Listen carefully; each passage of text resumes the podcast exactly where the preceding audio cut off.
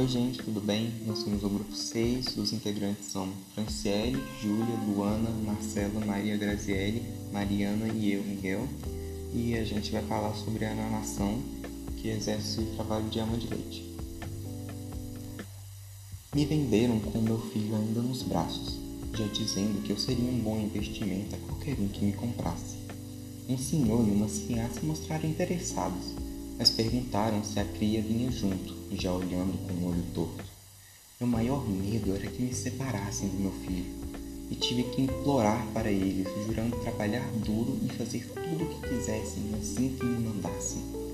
Os senhores acabaram concordando, já entregando um dinheirão na mão do homem muito mais do que eu já vi na minha vida inteira, e ele aceitou, porém com uma cara de que queria mais. Depois disso, me levaram para trabalhar no casarão e me puseram para cuidar do filho da sinhá, aproveitando do meu leite que era preparado para minha cria. Muito caprichosa, a sua personalidade chorosa passou para o filho, que acorda de hora em hora para exigir atenção. O único momento em que posso cuidar do meu sem a vigilância dos senhores é o noturno mas se torna um serviço extremamente difícil com a criança da senhora esperneando toda vez que me ouve levantar.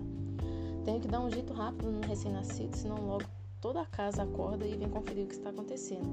Eu pego no colo e balanço por longos minutos até ele se acalmar.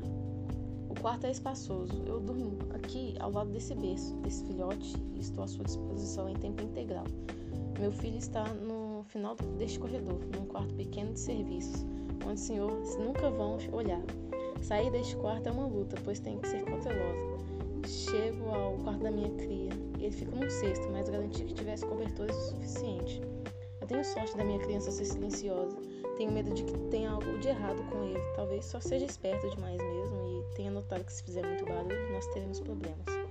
Ele está tão magrinho em comparação a outra criança, já está com alguns meses, deveria estar começando a andar. Meu coração fica quentinho quando estou com meu filho. Eu seria infeliz demais se me separasse dele. Embora muitos colegas tenham deixado as crias com a família, tenho medo do que, do que ocorreria com ele, pois sumir com o neném é muito fácil. A avó da Sinhá é contra a presença dele nessa casa. Ultimamente, médicos falam no jornal que somos recheados de doenças e somos um risco para a prole. Por isso, ela sempre me olha feio quando vem a este corredor durante o dia. Sinhá diz que gosta do meu trabalho e que não parece estar com doença alguma pois estou fazendo tudo o que ela me manda de acordo. Mas sei que na primeira tosse ou dor de cabeça que eu der suspeita, ela me coloca fora junto com minha cria. Consigo ver isso nos olhares desconfiados que ela me joga vez ou outra.